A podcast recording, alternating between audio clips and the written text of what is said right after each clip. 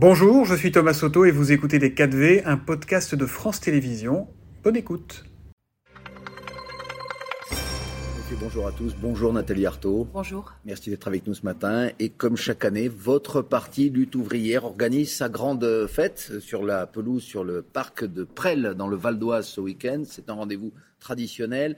Euh, qui est plus festif ou politique d'abord, puisqu'il y a un grand nombre de, débats et de tables rondes qui sont organisés? Oh, euh, les deux. Il y a bien sûr, euh, il y a deux scènes, notamment Yves Jamais chantera dimanche après-midi, et puis il y a des animations, il y a. C'est un peu votre fête de l'humanité. Hein. il y en a pour tout le monde. Voilà, tous les curieux qui ont envie d'aller plus loin sur les sciences, dans les arts, et puis de débattre et de refaire le monde aussi. Oui, bien le sûr. Rassemblement, vous diriez que c'est le rassemblement de l'extrême gauche en France parce que vous accueillez différents partis et, euh, et, dans le monde, car vous accueillez aussi beaucoup de pays, euh, beaucoup de partis, excusez-moi, venus, venus de tous les pays oui, c'est sans aucun doute le plus grand euh, rassemblement de l'extrême gauche en France. Oui, ça c'est sûr. Donc il y aura près de 30 000 personnes. Le camarade Soleil est avec nous, donc je pense que ça sera une très belle fête. Bon, on vous retrouve en fait un an après l'élection présidentielle parce qu'on vous voit comme en son temps Arlette Laguiller, euh, tous les 7 ans puis 5 ans dans les élections présidentielles. La dernière fois, vous avez obtenu 197 000 voix,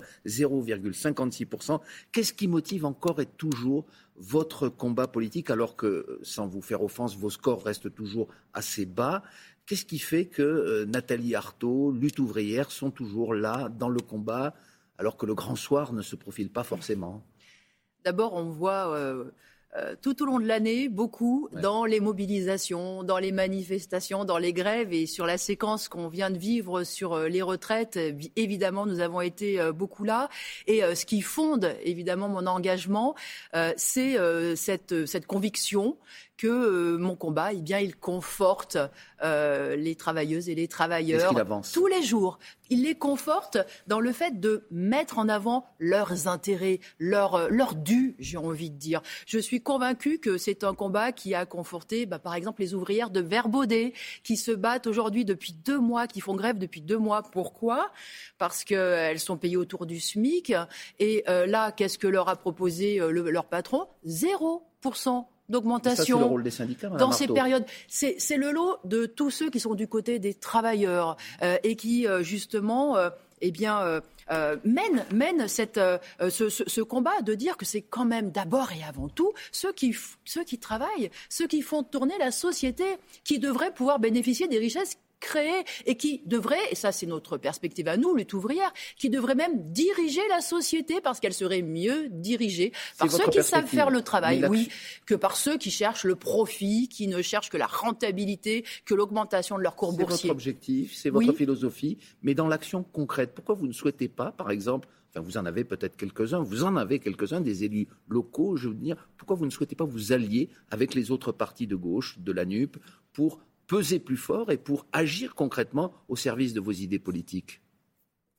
Nous euh, avons un certain nombre d'élus locaux, c'est vrai, et puis bah, nous participons à tous les combats électoraux, mais avec cette même perspective-là. C'est-à-dire que parce que pour nous, l'horizon ne peut pas se limiter à la défense de tel ou tel droit ou au remplacement d'Emmanuel Macron. On a affaire à tout un système capitaliste. On a affaire à une classe sociale qui est arc-boutée sur ses milliards, sur ses grandes fortunes et qui ne jure que par, euh, euh, je le redis, que par ses cours boursiers et qui pas le changer, il faut le renverser. Il faut renverser ce système parce que ce système il nous plonge dans les crises, dans les crises économiques, sociales. C'est cette inflation qui est en train de nous ruiner, de nous faire les poches à tous. Il nous plonge dans, la crise climatique. C'est quand même grave. On vient de voir 48 degrés au Tchad, au Pakistan 50 degrés. Bon, enfin, on est dans un système qui nous plonge dans les crises et qui nous mène à aux, guerres. Donc, c'est tout un système qu'il faut changer. le mot dont on a beaucoup parlé cette semaine, c'est celui de décivilisation. Est-ce que vous partagé. On en a parlé parce que le président de la République, Emmanuel Macron, l'a évoqué en Conseil des ministres. Est-ce qu'on est aujourd'hui euh, dans une phase de décivilisation en France? Il évoquait notamment un certain nombre de drames qui se sont déroulés. Les policiers qui ont été euh, tués à Roubaix dans un accident, à Villeneuve d'Ascq dans un accident de la route. Une infirmière aussi qui a péri sous, euh, l'action d'un schizophrène. Il y a eu un maire qui a été harcelé au point de démissionner. Est-ce qu'il y a un climat aujourd'hui de, de violence en France que vous qualifieriez vous aussi de décivilisation? Non, mais moi, je pense que c'est un procédé politicien pour se dédouaner de ses responsabilités. C'est-à-dire qu'Emmanuel Macron nous explique Ouh là là, regardez, ces barbares, là, il y a de plus en plus de gens qui se comportent euh, mal. Hein, mais nous, nous, nous n'y sommes pour rien. Mais attendez, euh, la, la, responsabilité du gouvernement est écrasante en ce qui concerne. Euh, euh y compris dans ces drames les, les, menaces, mais bien sûr, les, les menaces hein, du, du, maire de Saint-Brévin-les-Pins.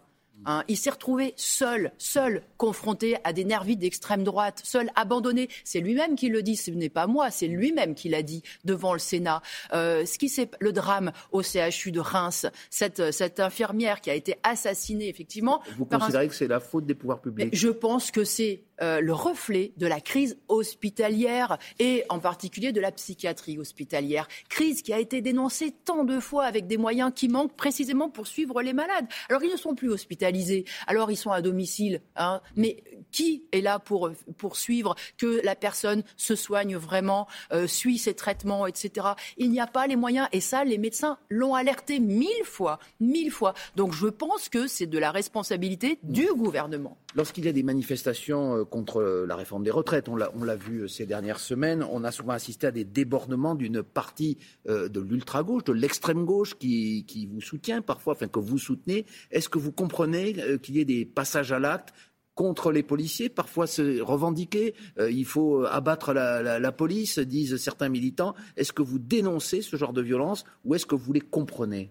Ça me choque que vous présentiez les trois, les quatre mois de mobilisation sous, sous cet angle-là. Lorsqu'il y a des débordements. non, mais Je, vous le dis, ça me choque. Je ne les résume certainement parce que pas à Ce qui s'est passé pendant quatre mois, ça a été la mobilisation, la grève il y a eu des millions de femmes et d'hommes qui se sont levés contre ce qui est un scandale. Il faut quand même, il faut quand même le redire. oui, mais justement, moi, ma politique, c'est sûrement pas euh, celle-là. Euh, je pense que c'est pas de la radicalité. Je pense qu'il y a, que c'est puéril hein, euh, de, et que c'est contre-productif. Moi, je pense que ce qui est radical, ce n'est pas de brûler les poubelles, c'est de ne pas les ramasser. C'est-à-dire qu'avec, en fais, oui, en faisant grève, les salariés disent c'est nous, nous qui sommes à la base de la société. On doit nous respecter et on ne doit pas nous condamner à travailler deux ans de plus, alors même qu'on sait ça pertinemment. une colère qui peut aller jusqu'à des passages je à l'acte. Je vous le dis, ce n'est pas ma politique moi, je mène une autre politique. Ma, politique, c'est que l'ensemble des travailleurs se lèvent. Je pense que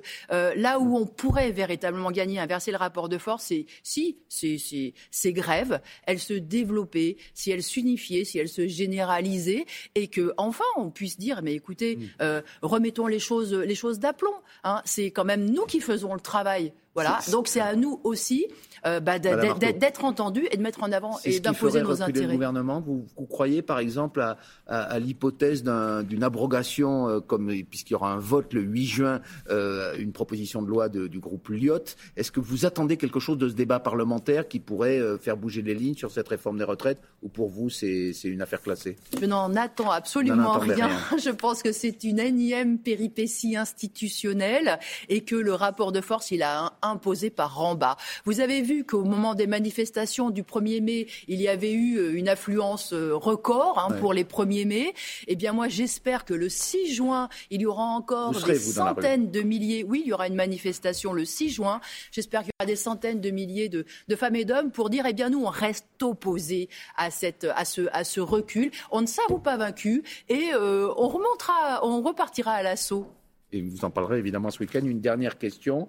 Euh, il y aura beaucoup de tables rondes, je le disais. C'est un, une fête qui est aussi tournée vers l'international, consacrée donc à la situation internationale et notamment à la guerre en Ukraine.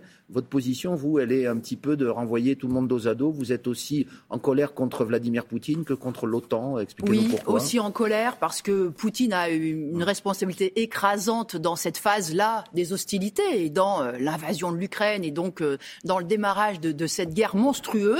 Et on peut dire que c'est un bourreau. Hein. C'est un bourreau pour le peuple ukrainien et aussi pour le peuple russe.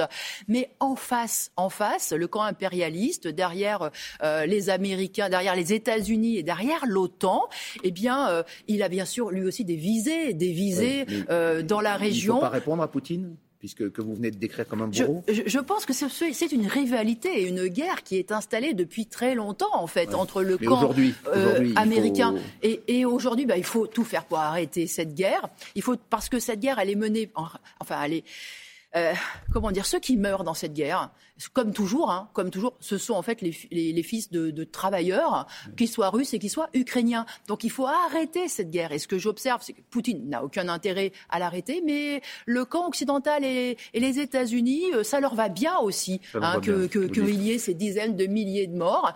Donc euh, moi, ma conviction, que ça leur va bien qu'il y ait des dizaines de milliers de bah, morts. Ça leur va bien que cette guerre, elle continue et il continue de d'alimenter finalement cette guerre en armes. Hein, c'est ce qu'on constate tous les mm. jours et des armes qui sont toujours plus puissantes et qui feront toujours plus de morts.